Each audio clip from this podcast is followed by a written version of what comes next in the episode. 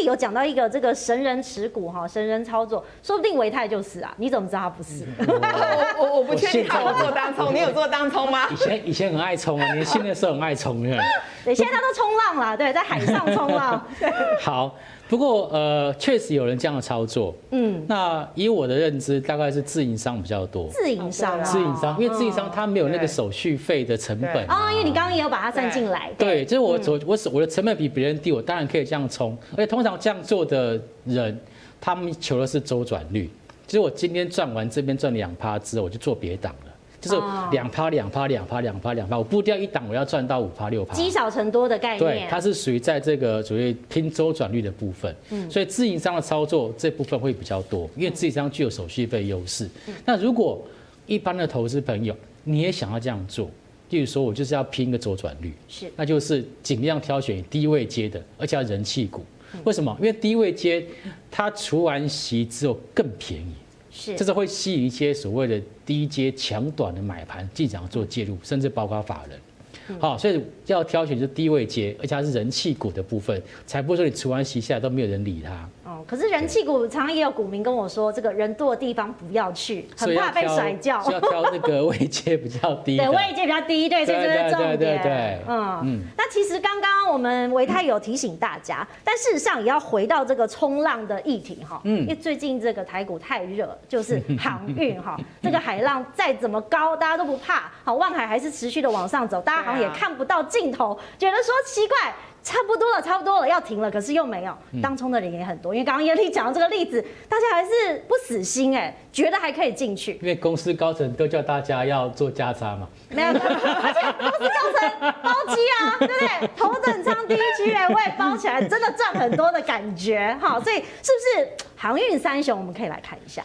呃，这是我刚刚说的啦，就有些个股呢，三年不开张，开张是三年。是。那么我怎么这么讲？你看它的 EPS 就知道。嗯。好，航运股三雄，这个货柜三雄了，货柜三雄哈，你看哦，它在很可怕哦，它在二零二零年的 EPS 哦，阳明来讲只有三点七八，可是今年法人预估有三十一点三一哦。足足快要增加了，大概是比较没有没有十倍，大概九倍有，大概九倍之多，九倍好。那万海呢？去年是五块一的 EPS，今年一样三十点四。长隆呢？去年是四点九七的 EPS，今年是二十五点三。好，就像我回应刚刚那个燕玲姐说的，对，那这种盛况会一直延续，每一年都这样吗？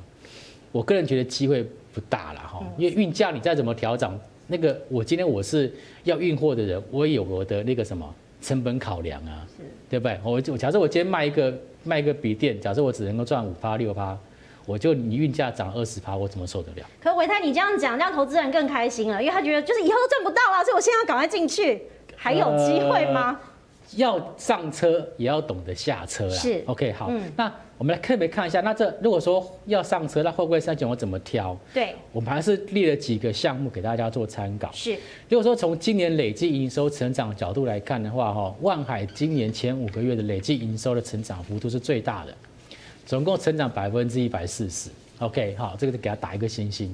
可是如果说就从今年预估 EPS 来看的话，阳明是第一，是是第一高的，总共三十一块钱。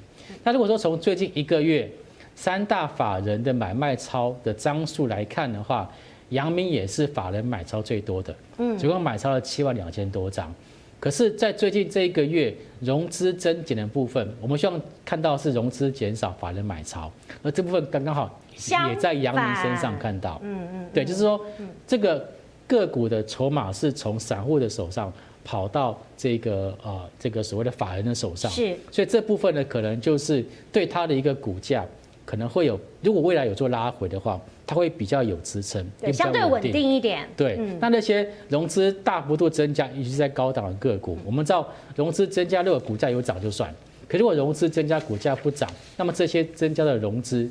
就会变成未来的潜在性的卖压，是好。那未来讲，一旦如果说有一些修正的话，它的修正的幅度跟速度也可能会比较深，也比较快。嗯，所以就跟冲浪一样啦，对对对，你在高点一下子就滑下来，可能还被埋没在这个海浪里头，不知道方向，所以大家要特别的小心。但是因为真的是太热了，所以我们也来看一下这个当冲的数字哈。导播，我们来看一下，其实呢，台股有多热呢？我们现在目前看到这个当冲开户是破。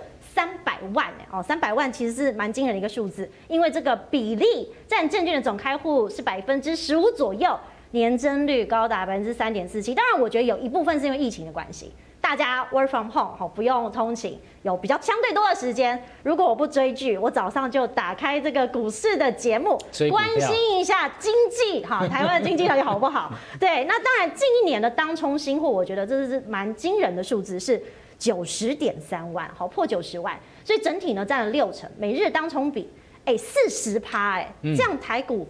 健康吗？伟泰哦，四十趴在过去来讲的确是比较高的数字哦。那今年其实平时啊，我大概观察大概三十 percent 左右是正常，那偶尔出现爆量，大概会拉到四十 percent。嗯，那问题是，我觉得如果说大家都在冲上就算了，因为其实包括像韩国，包括像香港，他们当冲比例都很高。可在台湾这次当冲的主要的一个重心就是在航运股，是，所以有一点点就是人太热太多都挤在那边。所以你看到，在这个呃，在这个礼拜的礼拜三吧，哦，有一天出现就是震荡，对，结果呢，很多的股票航运股都全部都噼啪跌到跌停板，因为人太多在车上，大家都抢着要下车。那大家抢着下车情况下，一旦有筹码松动，就容易出现多杀多的情况。是，好，所以我觉得这个是现阶段，如果投资朋友你还想要去介入航运股的部分的话。不管你是货柜，还是散装，还是一些所谓的仓储集散这些东西，我觉得在这一波都涨得蛮多的。好，一旦有这种比较风吹草动的时候，一定要特别提高警觉。就是有居高思维的概念。是。那维泰其实提醒大家，我也想说，其实今年呢，很多年轻朋友加入股市的族群也在收看我们的节目，嗯、也是说，哎，大家如果当冲，哎，现在目前热度差不多了，我可能回来比较保守的哈，因为过去其实大家妈妈都会说有钱就存银行嘛，所以其实我相信从五六年级开始就觉得要有存股的概念哦，也影响到了七八九年级，我相信还是有一些人。相对保守的，跟冲浪一族是不一样的。所以燕丽姐，我们来看一下，其实在这个填息率，好，填息率是不是有一些数字可以告诉我们一些端倪？对，那我首先先讲一个概念，我觉得台股真的很棒。好，我的意思是说，其实很多人呢，呃，对于台湾配息这件事情不是那么有概念。好，那我简单先介绍一下，因为事实上台股呃，大概涨到一万七，我们现在的殖利率大概只剩二点八趴，可是撇开今年不讲，过去每一年平均大概至少是三点。五趴起跳，甚至有几年呢是五趴之多。所以如果我们把这个呃还原全息呃算进去的话，台股现在大概是三万三到三万四千点，所以很惊人，对不对？很可怕，对不对？所以不要觉得台股到底什么时候调上两万点，事实上我们已经三万三千点了。所以呢，与其把钱真的放在银行定存赚那零点七趴，我们不如挑一些真的好股票，然后就是呃。我们要研究一下它的基本面，研究一下它的填息率，那我们可以做一些思考。那我这边帮大家举的两个例子，第一个例子呢，当然是台积电，我个人很喜欢台积电啊，这个维泰都知道哈。那填息，那我们要挑的是，就是它配的也不太差。对小股东好，而且重点是常胜军。嗯啊，我打错字，不是那个长，对，长长长的长，对，但它也是长长久久啊。哦，也是好，谢谢我们主持人，真的聪明又漂亮哈。填息的常胜军是啊，比如说像台积电，那这个表格呢，大家可以看一下。当然，从去年是呃变成季配息，那即使季配息，它的填息的速度也蛮快的哦，常常秒填息。那就算久一点，了不起是十几天。那呃，在季配席之前，包括呢，从它成立到现在，我记得它每一年都填息成功。比较久的那一年，表格上显示的是二零一五年那一年，也不过花一百五十四天。所以像这些好公司，就是呢。呃，当它的股价跌下来的时候呢，法人去接的力道就比较强。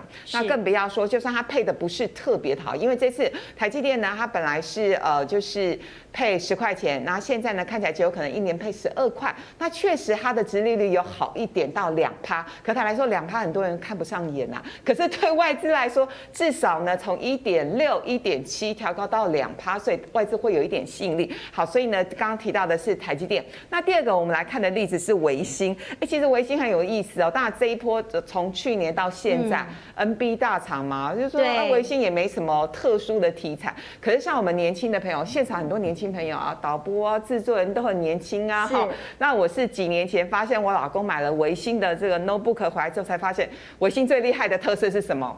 玩电竞超厉害了，啊、对，所以呢，就是它其实也跟世界的潮流有蛮大的关联性。那我们看一下维新过去的一个配息的记录，大家可以发现呢，他每一年他填息的速度也很快。最右边的这个表格，填息花费的日期，过去这几年大概平均是十几天，然后九天，比较久的是在二零一零年这一次。也不过花了一百零二天哦。其实我觉得填息的这样的一个填息的速度，让人非常非常的满意。所以我们要挑这种快速填息的股票，确实是要花一点时间。嗯，所以其实要从数字里面找一些根据，然后来做参考。那当然，观众朋友投资的时候，也有很多人是看所谓的这个现象。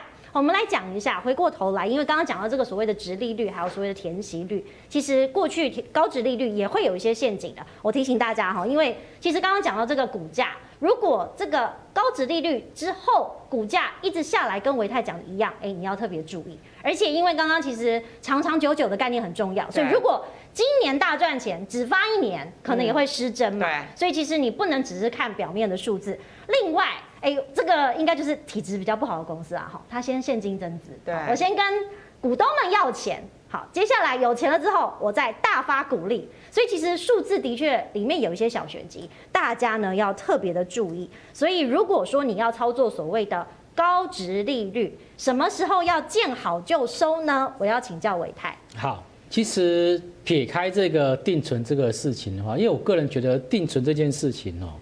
它是当时有它的时空环境背景所造成的一种投资方式，所以你是年轻人，你不是上一辈的这个比较传统的概念。我我不好意思承认了，我我是中间。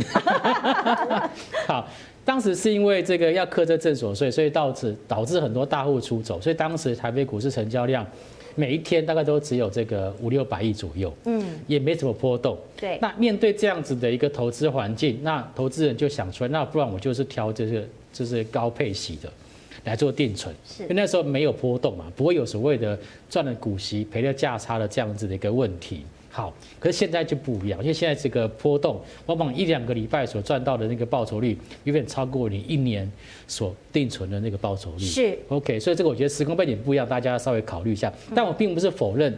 否定说定存，而是我说它是必须是一个所谓的 mix 的操作模式。嗯，一一部分资金做定存，一部分资金想办法去做波段。鸡蛋不能丢在同一个篮子里。类似这样的模式，对，好。那什么时候见好就收？那就这就跟刚刚所说的这个东西观念有很大的对也也很大的关联。就是第一个，如果你今天这档个股你买入成本低的话，你当然就是可以参与除息，然后填息后。再卖掉，嗯，好，这样你的钱就不会卡在那边，对，就涨上去了嘛，回去了，对对对，好。但如果说你不是这一种，你是后来像刚今天姐所说的，七月份之后，你看到人家涨上去了，下个礼拜要除息了，你这一拜才买进的这一种，那这时候你就要考虑，如果说在你现在买进到它正式除息这段过程当中，它的股价有上涨。而上涨的这个价差已经超过你原本希望赚到的这个报酬率的话，我就建议你就不要除息了嘛。哦，对，你本来就只是要赚五趴嘛，可是结果运气很好，老天爷眷顾，你这两个礼拜涨了十趴，哎，你本来只要赚五趴。像你赚十趴，你还不走吗？哎、欸，可是他有点贪心哎，因为有时候就是像万海一样啊，哎、欸，我可能本来设定五趴，可是现在已经是哎五十趴了，那这样我我还要走吗？哎、欸，这这这那这个就属于第一种啊。哦，就你买入成本够低，如果你买入成本不够低。你除息下来搞不好就是比你成本还要低的嘛？是。那这样子你就是你就是赚了股息赔了价差，那这种的话还不如就不要去参与除息。OK。对，嗯，所以其实哦这两个概念，请大家呢见好就收，还是要注意某一些波段的操作。